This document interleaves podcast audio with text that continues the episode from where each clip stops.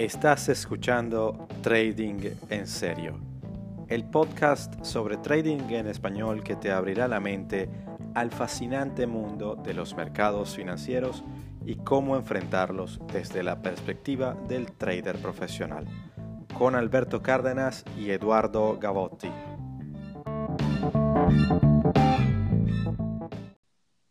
Eduardo. Doctor Alberto, ¿qué tal? ¿Cómo estás tú? Bien, bien. Gusto saludarte. Igualmente, pana. Un gustazo. ¿Cómo va todo? Listo. Todo muy bien. La verdad es que ha sido unas semanas bien interesantes de aprendizaje, pero emocionado aquí de poder continuar nuestra habitual conversación sobre mercados, ¿no? Y sobre la vida del trader. Perfecto, eh, buenísimo. Y mm, bueno, para saludar a todo el mundo, no sé si están en horario de mañana, tarde o noche, así que buenas eh, en general.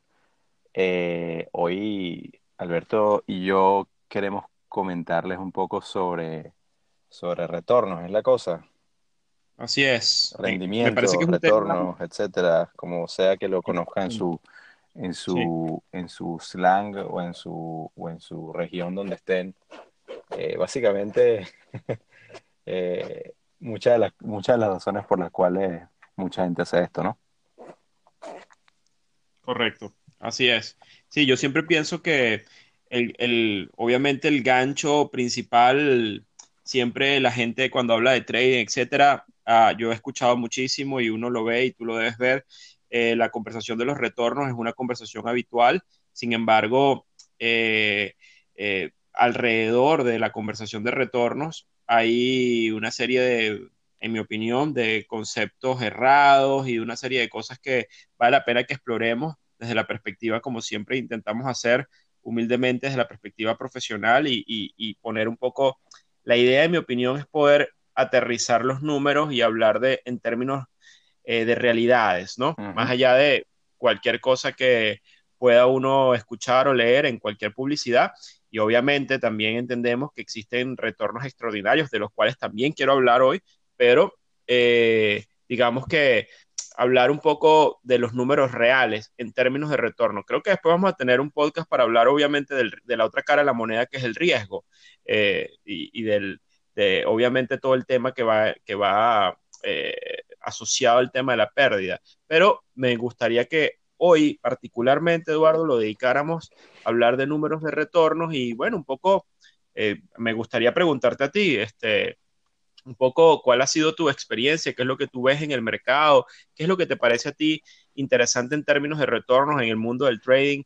Eh, no sé, eh, hablemos de números, de personas que has conocido, de track record, no sé si quieres hablar un poco de tu o de tu propia experiencia y después yo me lanzo, hice una pequeña investigación para este podcast eh, donde quiero tomar como referencia algunos benchmarks interesantes que bueno, luego comentaré, pero arráncate tú. Sí, sí, eh, muchas gracias. Mira, sin duda que es un tema súper interesante y te digo una cosa de entrada, va a ser muy difícil, me la pusiste bastante complicada de dejar por fuera la otra cara de la moneda porque muchas veces tienes que hablar de un, de un lado para referirte al otro, ¿no? Entonces voy a tratar de, minimizarlo para, para, para, respetar, digamos, el, el, el propósito de, del episodio de hoy y, y seguramente que quedará mucho para, para discutirlo en otro pero, pero permíteme tocar algunos puntos que, que, seguramente se cruzarán. Siéntete libre de, de, de, detenerme si, si me voy completo para, para el lado de, de, la, de las pérdidas o del riesgo, porque nuevamente son, como, como, lo, has dicho, son las dos caras de una misma moneda. Eh, total. Yo, yo, a ver, lo primero que me viene en mente de la descripción que, que, que comenzaste a dar es que el viejo adagio que dice dime, dime, dime de lo que presumes y te diré de lo que, de lo que careces, ¿no? Eh, eh, yo creo que, que, los verdaderos traders no van por el mundo ni, ni van con todos sus amigos, ni van a todos lados diciendo, ah, mira, mi, mi rendimiento es tal, mi retorno es, es este, o, etcétera. Obviamente que, que, que, para el, que para los efectos de, de su día a día en, en, en las mesas de trading, con sus, con, evidentemente con sus jefes o con, los, o con sus inversores, sí es una conversación de día a día porque, porque ciertamente se trata de no, no, solamente de preservar, sino hacer crecer el capital de, de bien sea propietario o de, o de la o de la empresa para la que trabajan o de los clientes, etcétera. Entonces, pero, pero no, es un, no es una cuestión que tú vas a encontrar o que, o que, o que la gente va a encontrar a, a alguien en, en, social media, en Twitter o en Instagram diciendo. Mira, Total. yo esta semana hice tanto, este mes hice cuánto.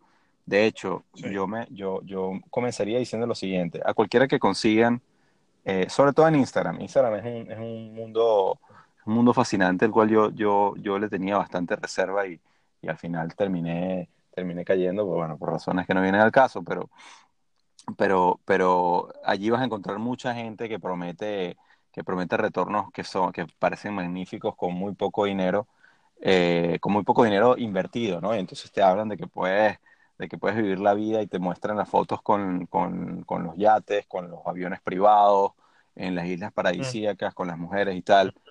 Y, sí. y, y, eso es lo que quiero comenzar diciendo, ¿no? O sea, que creo que, que del, del, lado profesional no vas a encontrar eso. De hecho, sí. los más sensatos, los más sensatos van a, van, a, van, a, van a decir incluso de las veces que se han equivocado que de las uh -huh. veces que han estado acertados. Entonces, eh, eh, de lo que yo conozco, eh, a ver, creo, creo que, que, evidentemente todo en función al capital que, que, que estás invirtiendo, al estilo de trading que estás haciendo, al apalancamiento que estás tomando, al, al mandato que tienes, si tienes un mandato, o si, te lo, o si tienes un mandato propio o, o, de terceros para, para hacer lo que, lo que vas a hacer con tu cuenta de trading o tu cuenta de inversiones. Entonces, ciertamente he visto de, he visto de todo. Yo, nuevamente, eh, lo comenté en un podcast pasado, yo eh, he, he conocido, he tenido, he tenido la, fortuna de, conocer aquí en Londres gente que, maneja grandes capitales y que tiene haciendo esto por mucho tiempo. Y, de los más impresionantes que he conocido han sido eh, eh, traders que hoy día manejan su propio dinero, que ya están retirados, que desde los treinta y tantos dejaron sus trabajos en, en, los grandes bancos de inversión porque simplemente ya la hicieron y tienen la, comunidad, la comodidad suficiente para para irse a, a, vivir donde sea que le salga de, de, los cojones, para irse a disfrutar de su, de su, de su dinero y a seguirlo manejando. Entonces, son gente que, que, que hace un promedio de, de, de, entre 20 y 60% anual de, de, su capital. Eso es brutal. Pero, pero, uh -huh. pero eso nuevamente es, un, es, promedio. O sea, eso, eso cuenta gente que incluso está un poco por debajo o gente que está un poco por encima uno, uno muy, uno, uno muy, eh, muy interesante, que, que, que, de hecho era, era cliente de una de las empresas con la que yo estaba trabajando, o sea, por donde yo podía ver exactamente qué hacía. Y, uh -huh. y, y, es esta persona el año 2010, entre 2017 y 2018 hizo más de 300% en su, en, en, su cuenta, un fenómeno. Y efectivamente yo podía ver, eh, estando en la posición en la que estaba en la compañía, qué, qué hacía esta persona y si era legítimo o no. Luego, luego, obviamente, por interés de la compañía también había que conocer a esta persona, invitarlo y ver que, mira, o sea, que, digamos, era un cliente para cuidar, ¿no? Y, y, y desde allí eh, eh, estaba en conversaciones con esta persona y, y su, su, sin querer adentrarme mucho en el método, esta persona lo, lo, que más me interesaba era que cuando tú conversabas con él sobre, mira, bueno, ¿y qué opinas tú sobre él? sobre, sobre el, eh, el, mercado, en particular el mercado americano en ese momento y hacia dónde se dirige, y su respuesta fue tajante. Él me hizo, no me interesa si, si el mercado se va a voltear o el mercado, o el mercado va a seguir, mm, realmente yo ni siquiera miro eso. Eh, porque yo puedo, o sea, el, el, sistema que yo tengo, el proceso que yo tengo me permite hacer dinero independientemente de si el mercado sube o el mercado baja.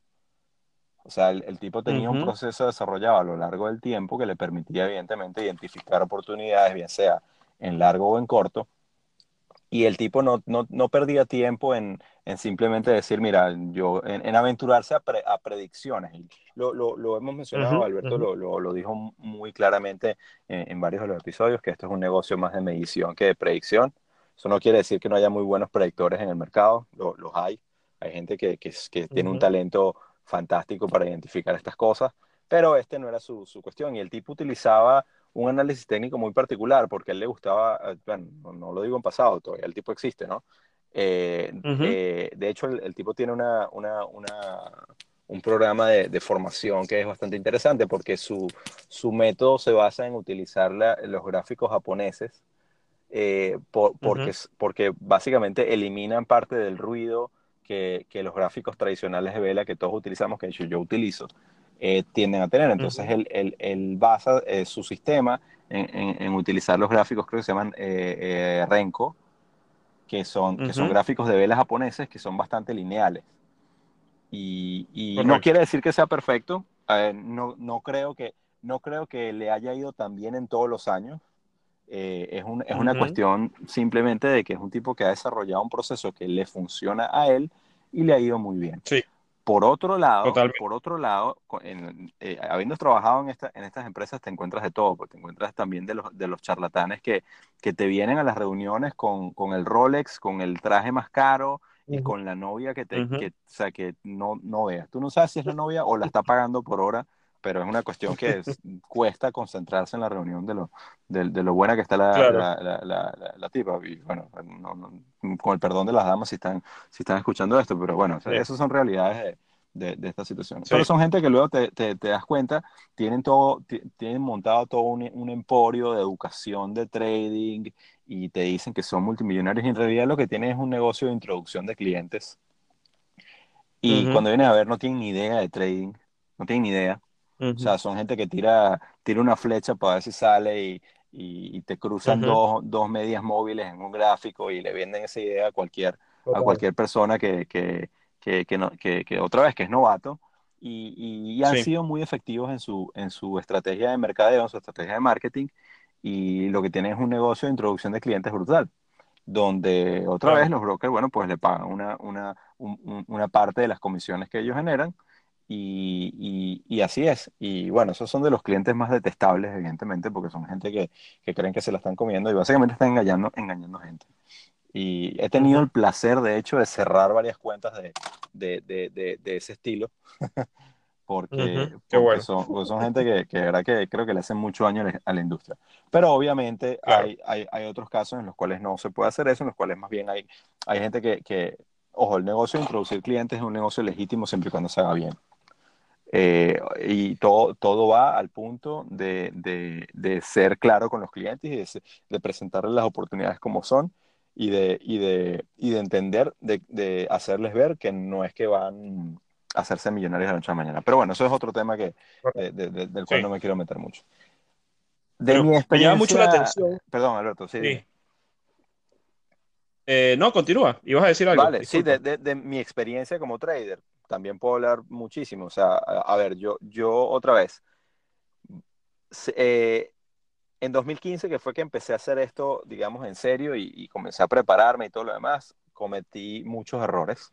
Cometí muchos errores porque otra vez no, no hice, hice una preparación bastante teórica al inicio y no, y, y, y, tal cual como el ejemplo que había dado el piloto, no es hasta que te montas en la máquina y realmente, realmente tienes pasajeros que, que, realmente te lo tomas de, de la misma forma. Entonces, eh, en este caso, me aventuré a, hacer, a, tomar unas posiciones muy largas y muy apalancadas.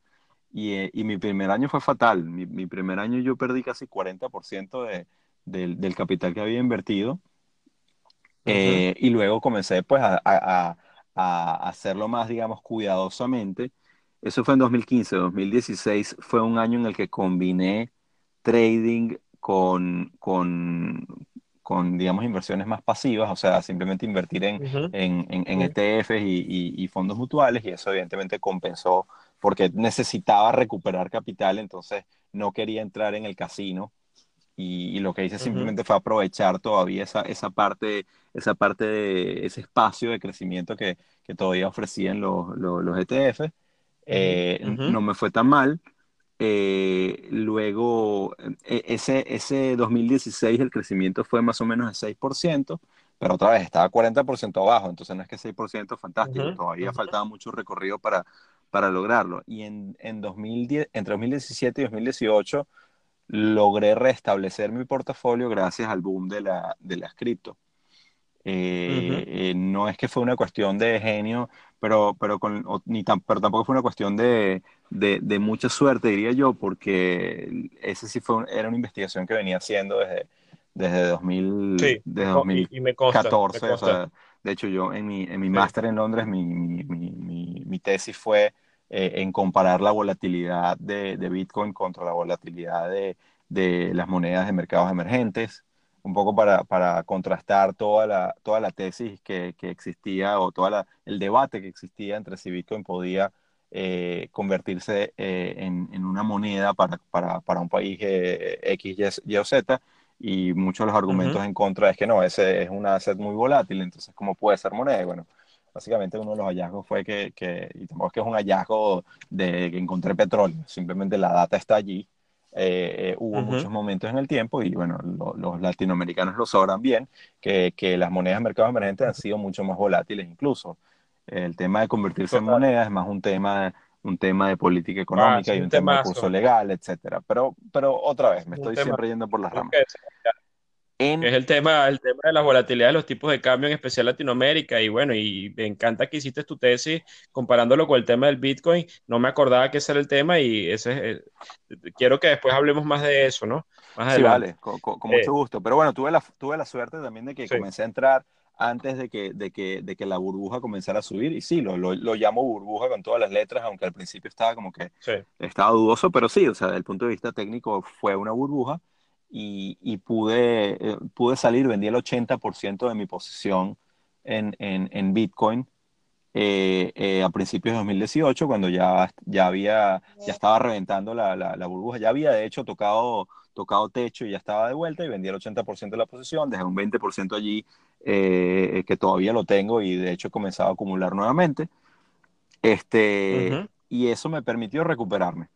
Y luego en, en 2018 estuve bastante eh, observante, ¿no? De hecho, cambié, de, cambié de trabajo, cambié de, de, de también de, de, broker con el que yo mismo estaba haciendo operaciones.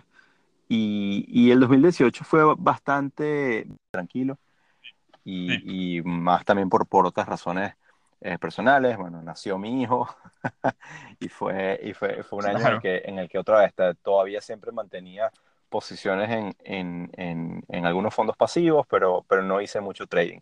Y, y, y, ese es uno de los mensajes también que, que, es bueno transmitir. No tienes por qué hacer trading todo el tiempo.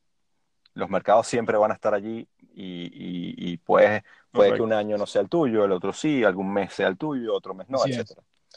Eh, y, volviendo, y volviendo a 2019, o sea, en lo que va de 2019, para mí ha sido un año fantástico. Ha sido un año fantástico, porque ha sido un año, un, año donde la volatilidad ha, comenzado a volver. Bueno.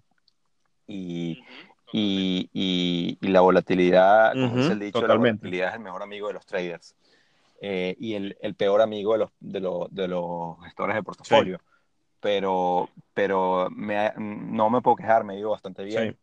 Eh, de momento, sé que he dicho que, uno que los verdaderos traders no van diciendo eh, su, su, rendimiento, pero no tengo problema. De momento, y eso hay que decirlo con mucho cuidado, de momento mi portafolio está 24% eh, arriba en lo que va del año.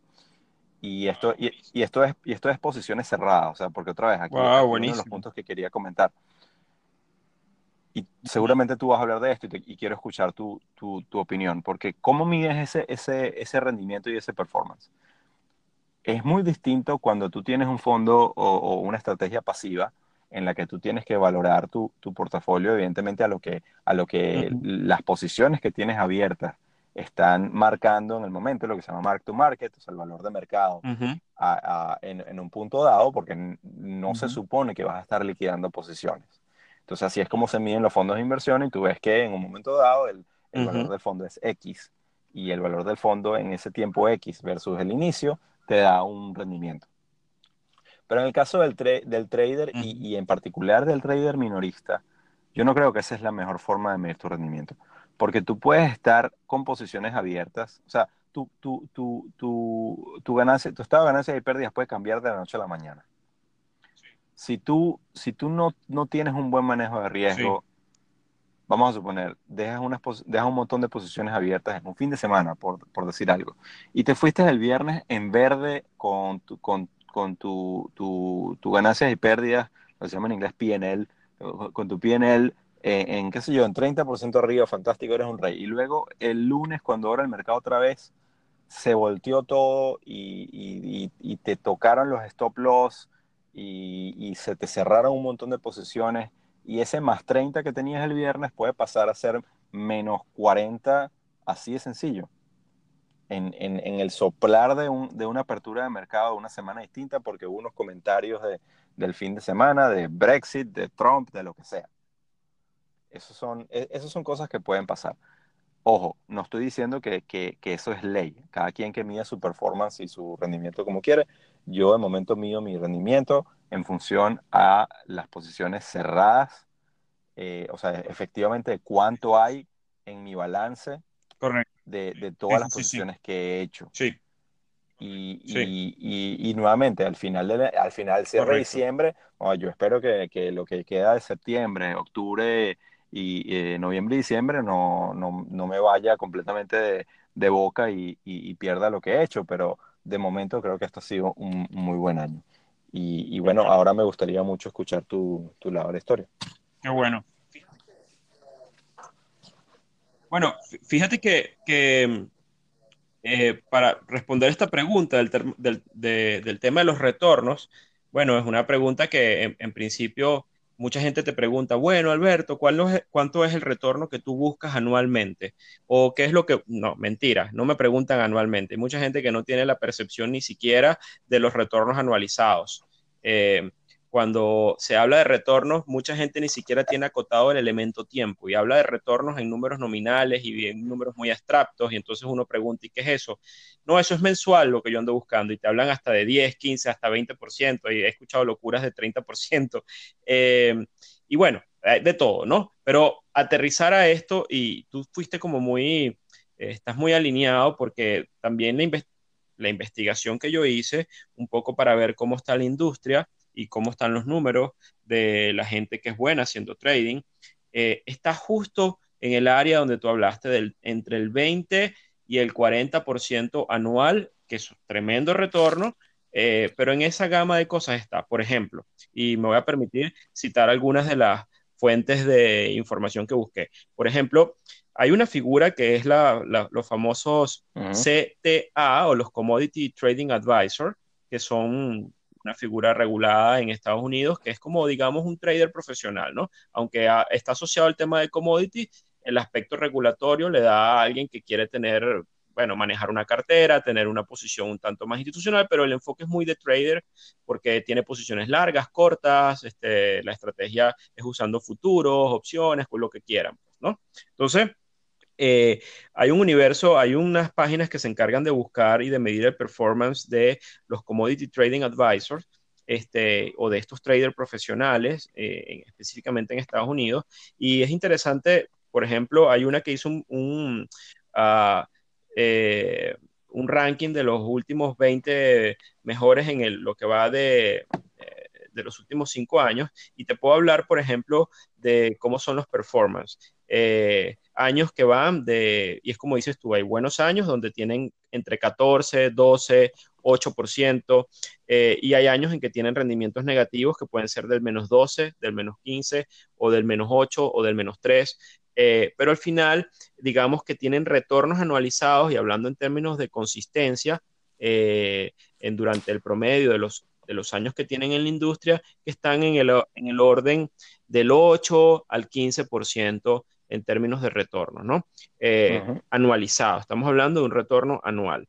Me metí también a explorar, por ejemplo, una página que hace los rankings de los mejores traders en, en, en la industria de los hedge funds de los, de los mejores managers. Y por ejemplo, los 25 mejores hedge fund managers ahorita en, eh, para el 2019, con distintos volúmenes de activos bajo manejo, con estrategias también eh, multidireccionales que pueden ir long, pueden ir short, que pueden hacer productos exóticos, etcétera, que entran dentro de la categoría también de trading, ¿no? Y no estos típicos portafolios buy and hold que replican el mercado que no es la idea, el benchmark ahí en este caso sería un ETF como el del Standard Poor's o cualquiera de ellos pero eh, estos fondos, por ejemplo, para darte una breve descripción, el mejor de un universo de 200 que están en este ranking, tiene un, un averaje en los últimos tres años de 36% de retorno anualizado, anual.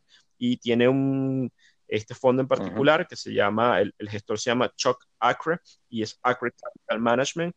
Eh, esta, para los que quieran buscar esto, está en una página que se llama tipranks.com eh, o pueden buscar en Google Hedge Funds eh, Ranking de, y van a encontrar toda esta, esta información. El segundo mejor tiene 31% anualizado, el tercer mejor tiene 32% anualizado en los últimos tres años. De ahí para abajo tenemos 20, 22, 23, etcétera.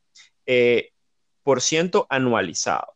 Eh, después me metí, por ejemplo, en la página eh, esto es para explorar todo el tema de, traders, ¿no? Este, eh, me metí también en la página, en el broker Toro, que tiene este programa de social trading y hay otros traders que muestran su performance y también, aunque puedes ver performance extraordinarios de personas que están rindiendo 70, 80%, cuando te vas a los promedios de los últimos tres años y te ubicas más en el tema de consistencia, esos retornos van a cuando hablamos de gente muy buena, estamos hablando de dos dígitos cercanos al 30%, lo que coincide con el tema de los gestores, coincide con el tema de los Commodity Trading Advisors y quería cerrar la idea con eh, el tema de los performance extraordinarios, porque me metí en la página eh, que yo he competido y lo he hecho tres años en la competencia de Chicago, el World Trading Championship de, que auspicia la Bolsa de Chicago, que tiene 30 años haciéndose una competencia eh, que dura un año con dinero real, donde abres una cuenta en un broker auditado y bueno, al final el objetivo es eh, el que tenga el mejor retorno durante ese año. Y hay dos categorías en la competencia, que es los traders de futuros, eh, futuros en básicamente en el mercado de, de acciones, commodities, y hay una competencia para forex traders, ¿no? Entonces, eh, por ejemplo, para, para hablarte de cómo va hoy la competencia en el 2019, el número uno es un, un señor de Estados Unidos, se llama Durai Rams, Ramsami. Eh, tiene 214% de retorno. Y en el Forex, el número uno tiene 60% de retorno. Eso es el 2019 year to day. Pero, eh, por ejemplo, lo que han hecho las competencias pasadas, el año pasado, el ganador en el área de futuros hizo 257%. El segundo lugar hizo 65%. Eh, eso fue en el 2018. Quiero hablarte de lo que ha sido el performance de los mejores durante los últimos 30 años de la competencia. El número uno, el que tiene el performance más extraordinario, el, el, mayor, es este señor Larry Williams, legendario, famosísimo. Eh, bueno, para el que se inicia en el tema del trading, el que tiene, y los que tenemos tiempo en la industria, conocemos del trabajo de Larry Williams. Tuve la oportunidad de conocerlo en Nueva York, en una de las reuniones con la Asociación de Analistas Técnicos en Nueva York tipo súper simpático, pero fíjate lo que él hizo. En, el, en 1987, que fue el año del gran crash bursátil en Estados Unidos, el tipo ese año hizo en la competencia de, de Chicago 11.376%. Es una loquetera, o sea, en términos de retorno. Eh, y el segundo lugar de la competencia, y aquí es viendo donde la, la, historia se pone interesante, la tiene una chama que una persona, una mujer, que lo hizo en 1997, hizo mil por ciento de retorno. Ese es el segundo lugar. Una locura. una locura. ¿Y sabes quién es? Se llama Michelle Williams. es la hija de Larry Williams. Qué buen dato. Este, es la hija de Larry Williams, porque Larry Williams lo acusaron, lo buscaron, le dijeron que eso era mentira, al final le descubrieron evasión de impuestos, se armó todo un rollo, pero él decidió inscribir a la hija y, y enseñarla, formarla, y bueno, Michelle Williams es por cierto, es la que era esposa de, Hugh Ledger, de este, del que hacía el Guasón en Batman, el famoso Guasón súper legendario. Es una actriz de Hollywood Que, hacía, que hizo el papel de Marilyn Monroe en una película, bueno, ha hecho muchos papeles. Lo cierto es que esa chama muy bonita, actriz de Hollywood, es tremenda trader, hizo mil por ciento en 1997. Ese es el segundo lugar. Y el tercer lugar, un señor que se llama Andrea Unger, eh, que hizo 672% de retorno. Eh, pero lo que, lo que quería mostrarles es que, bueno, no sé si ese era el tercer lugar o, o, o, estaba hablando de también lo que estaba mencionando es que había años, hay años en la competencia de Chicago donde el primer lugar eh, eh, hizo retornos del 10%, retornos del 15%, el ganador de ese año. O sea que, nuevamente, hay años que pueden ser extraordinarios donde puedes tener como trader un performance muy bueno, pero luego cuando vamos a hablar de, consistencia y empezamos a calcular todo esto como de varios años, esos retornos tienden a normalizarse y esos retornos que un año puede ser un batacazo, bueno, para ser muy, muy, muy bueno, eh, estamos hablando de un retorno cercano al 30% de forma consistente, que es lo que han hecho gestores legendarios durante muchos años. Y por supuesto, si tú logras hacer 30% en el mercado de forma consistente durante muchos años, pues obviamente vas a tener un performance extraordinario en términos de, eh, bueno, con toda la magia del interés compuesto y etcétera. Pero nuevamente, la idea mía era aterrizar a la gente en los números reales. Esta competencia de Chicago, que tiene estos números extraordinarios, es una competencia.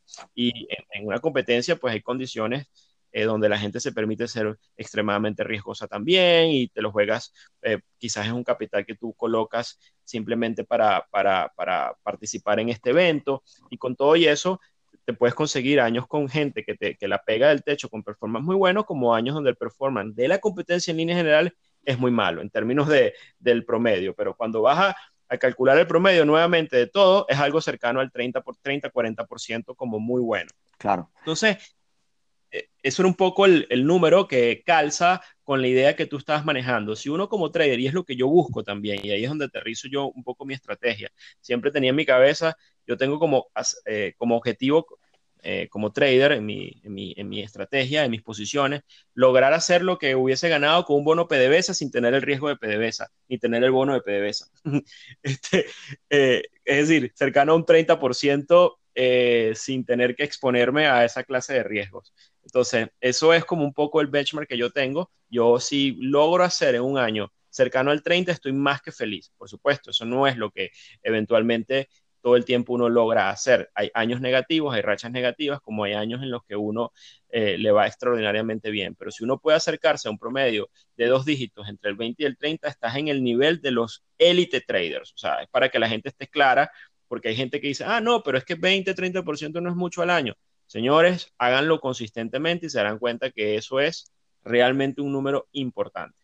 Ciertamente, pero, pero permíteme, permíteme una, algunas declaratorias acá para la, para la gente porque creo que es importante varias cosas. Comenzaste diciendo de los, de los, los hedge fund managers, eh, la gente de la competencia y por supuesto las leyendas que, que mencionaste que son, que son, son datos brutales para, para cualquiera, que son gente que existe, ¿ah? no, es que, no es que son números inventados, eso está documentado y se puede ver como, como Alberto lo indicó. Pero ¿cuál es, cuál es, o sea, eh, aquí hay que contextualizar en una cosa, no es lo mismo hacer 30% al año gestionando 6 mil millones de, dólares que hacer eh, 600% en una cuenta de 100 mil dólares. No es lo mismo. Correcto. O sea, Totalmente. Tiene, segundo, el, el, el, mandato que tienen en, en, en cuanto a qué, qué, instrumentos pueden invertir y cuáles son los límites que imponen los gestores de riesgo de un hedge fund, etcétera, es muy diferente. O sea, y aquí es donde, donde, donde venimos eh, eh, eh, a una aclaratoria muy importante que es todos esos números de retorno no significan absolutamente nada si no los contrastas con y aquí permíteme, Alberto, el cruce con lo que vamos a hablar en otro podcast seguramente, que es cuánto riesgo están, están eh, incurriendo. Y para esto la medida, la medida de la industria se llama el, el, eh, la tasa de Sharp o el Sharp Ratio, que básicamente mide cuánto, cuánta unidad de, de, de, retorno obtiene un trader por cada unidad de riesgo que, que, que incurre. Entonces, y allí el, el número estándar de la industria es 3. Un Sharp Ratio por, eh, por debajo de 3, jamás en la vida te van a contratar para manejar dinero de terceros. Entonces, el, eh, el, ahí tienes, tienes gente con Sharp Ratio muy bueno, pero de hecho, un Sharp de 2.97 todavía lo consideran, pero un Sharp eh, son medidas brutales. Entonces, seguramente tú ves esa persona que hizo, qué sé yo, vamos a suponer alguien que hizo, eh, no sé, 200% en un año, incluso esta misma persona que yo conocí que hizo 300%, habría que ver cuál es, el, cuál es efectivamente el sharp ratio de esa persona para tú compararlo, porque si tú como inversionista dices, bueno, ¿con quién invierto? Invierto con el que generó 200%, pero, pero, pero tuvo una pérdida eh, en, en ese camino de que generó 200%, o de repente en uno de los 12 meses perdió 90% del capital. Y luego se pegó, como decimos en Venezuela, un lechazo y levantó todo al final y le reventó el techo y le sacó el golazo con, con, o sea, impresionante. Eso, eso, puede, eso puede pasar. Entonces, lo que, lo, que, lo, que te dice ese indicador es las posibilidades de que aunque a una persona haya tenido un retorno estelar, se pueda volar la cuenta eh, eh, en, el mes siguiente. Ah, la, la, otra cosa que quiero comentar, lo, hablaste del tema de eh, la gente que vaya a, buscar en, en eToro el tema de la, del performance. es precisamente allí, ellos tienen un error, que es que básicamente ellos, ellos miden, ellos calculan el performance de los traders basado en las posiciones abiertas. Es una combinación de las posiciones abiertas y las que también han cerrado. Entonces, es totalmente eh, distorsión. Entonces, obviamente, si tú tienes una, eh, unas, unas, posiciones que, eh, otra vez, el, caso que habíamos comentado del viernes, que estás por encima 30%, y ese es el cierre del mes en el que lo calcula, pues va a parecer como que estás generando unos retornos brutales. Pero cuando vienes a ver y, y esa persona efectivamente presiona el botón cerrar el trade o el mercado se le volteó porque estaba sobreapalancado, etcétera, y le, y le llegó al stop loss, entonces eh, los números son muy diferentes. Entonces hay que tener mucho cuidado, como decías tú, cómo se mide el, el, performance es muy importante. Y la otra cosa con la que, con la que yo quiero cerrar eh, mi, mi, mi, idea y luego te, te, dejo a ti para que hagas la, la, conclusión, es que mucha gente que dice, bueno, pero es, o sea, el mercado en esos años a lo mejor eh, todo eso iba para arriba, entonces era muy fácil generar esos retornos. Entonces hay mucha gente que dice, bueno, aquí lo importante es ganarle, cuánto le ganas por encima del mercado. Entonces hablan, mucha gente habla de generar alfa. Y, cuando, cuando tú eres trader, y realmente cuando, cuando empiezas a hacer trading en serio, te darás cuenta que alfa es completamente irrelevante. Porque alfa ciertamente es una medida que se utiliza para fondos que solamente hacen tracking de un mercado o que, o, no necesariamente que hacen tracking, porque el alfa debería ser, debería ser exactamente uno en el sentido de que, debería generar exactamente el mismo retorno que el mercado. Pero si estás en una estrategia pasiva en la que tú seleccionas una cantidad de, instrumentos para, para, mantenerlos y no, no estás buscando eh, eh, comprar indirectamente, tiene, allí tiene sentido. Pero cuando tú haces trading que vas en largo, en corto, apalancado, no apalancado, etcétera, no tiene sentido porque tú puedes, vamos a suponer que un mercado hizo 16% en un año y tú hiciste 8% tu alfa es negativo porque no hiciste, hiciste menos que el mercado. Pero luego ese mercado se volteó, el mercado perdió, qué sé yo, 14% y tú la reventaste porque eres un buen, un buen short trader y, la, e hiciste 60% de retorno. Entonces, ¿cuál, ¿cómo mides alfa allí? No puedes medirlo. se hace completamente irrelevante.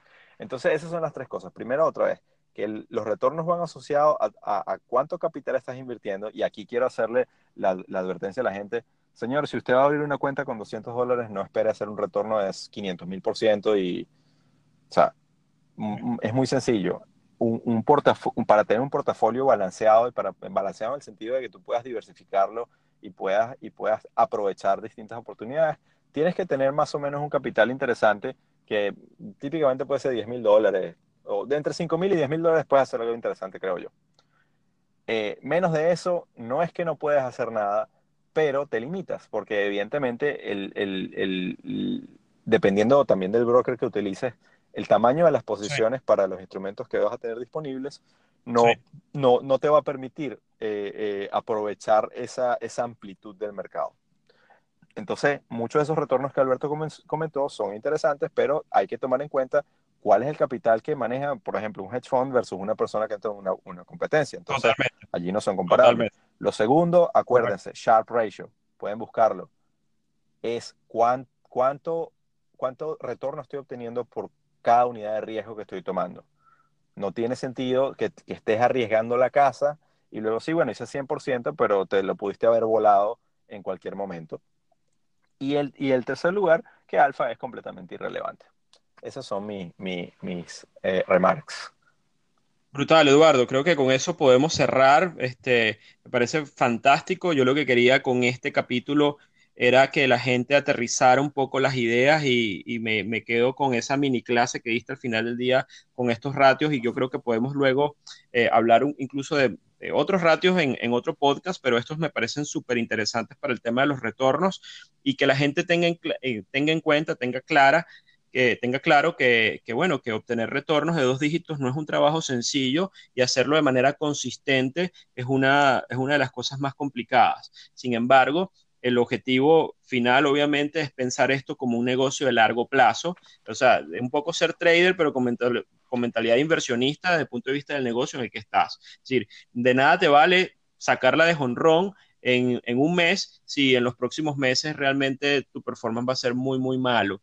Eh, la idea es que al final del día puedas tener un retorno aceptable al final del año también y al final de los 5, 10 años, 15 años, 20 años, la carrera próspera que quieras tener, el retorno sea interesante y la curva de capital tenga una pendiente positiva y luego con el interés compuesto, haciendo lo que uno hace como trader, uno debería obtener una precisión de capital pues muy interesante. Eh, diferenciándolo de los procesos de inversión típicos, porque aquí pues ya hemos hablado muchísimo de lo que hace un trader, las ventajas que puede tener un trader frente a un inversor, de las cosas, y el ejemplo que hiciste, por ejemplo, con el alfa, eh, me parece muy interesante la posibilidad de shortear un mercado cuando las condiciones o no estar atado a un, índice como el, como el Standard Poor's, eh, si las cosas van mal, pues da unas ventajas enormes para el que realmente eh, tiene las herramientas de trading o, es trader y puede leer estas cosas y sacarle provecho. Entonces, bueno, al final del día es llevar a tierra los retornos, hablar de los, yo quise hablar de los extraordinarios, pero también un poco de lo que es el estándar de la industria de la gente muy buena. Y bueno, creo que nos quedamos en ese rango entre 20. Eh, no hay nada escrito en piedra, por supuesto, cada quien puede hacer lo suyo, pero el objetivo eh, yo creo que es hacer dos dígitos en, esa, en ese rango eh, arriba de 20%, a mí me parece que es fabuloso. Bueno, esperemos que, podamos hacer un, podcast de seguimiento en enero, a ver si me fui de culo en los tres meses que quedan del año y, y, perdí, perdí, el retorno que llevo, porque otra vez, cuando, cuando uno empieza ahí a echársela, entonces eh, es, cuando, es cuando te caen todas las tablas. Entonces, Esperemos que no. Si no, si no, otra cosa que puedes hacer es, si te gusta el retorno que tienes, pues cierra y espérate el año que viene. Exacto. Sí, sí, sí, me ha pasado. Horrible, horrible que vas tan bonito. Bueno, esto es un consejo para ti, que vas tan bien, ¿no? Eh, no es tan mal que te lo pienses, en verdad. A mí me pasó el año pasado y tuve un retorno espectacular y me puse de loco a sobretredear en diciembre y me dio un culazo al final. Exactamente, así como el de, el, de, el de quien quiere ser millonario, que, que antes de arriesgarse porque no sabe la respuesta, bueno, tienes la opción de retirarte con tu chequecito. Totalmente. Así es. Bueno, hermano, un placer otra vez, eh, eh, otro episodio, y menos mal que, en, este, en este momento de la, de la despedida no, no, no se nos cayó la, la, conexión. Le pido disculpas a la audiencia, pero vamos a tratar de que esto suene, suene, suene tal cual eh, como, como debe ser. Y bueno, nos escuchamos en los siguientes episodios. Gracias, Alberto, y que pases, que pases buenas noches. Igualmente, Eduardo, fuerte abrazo y un abrazo a todos. Chao, a la próxima.